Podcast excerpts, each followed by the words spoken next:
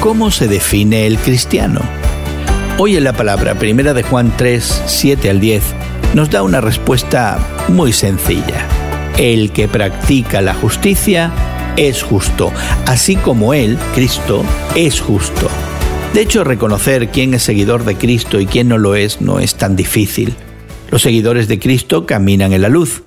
Generalmente obedecen los mandamientos de Dios, hacen lo correcto y se aman los unos a los otros. Y cuando pecan, confiesan y permiten que Dios siga limpiando sus vidas.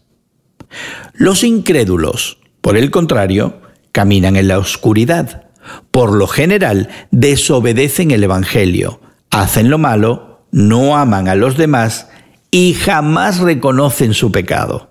Los verdaderos creyentes en Jesús no continuarán pecando como un estilo de vida.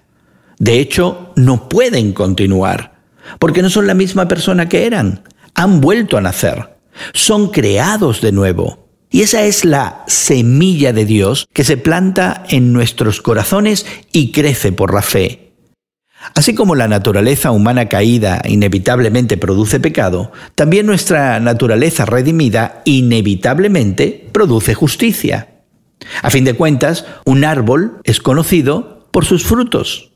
Y sí, es cierto, todavía no somos perfectos. Así que la confesión regular de los pecados es una disciplina espiritual importante y recurrente.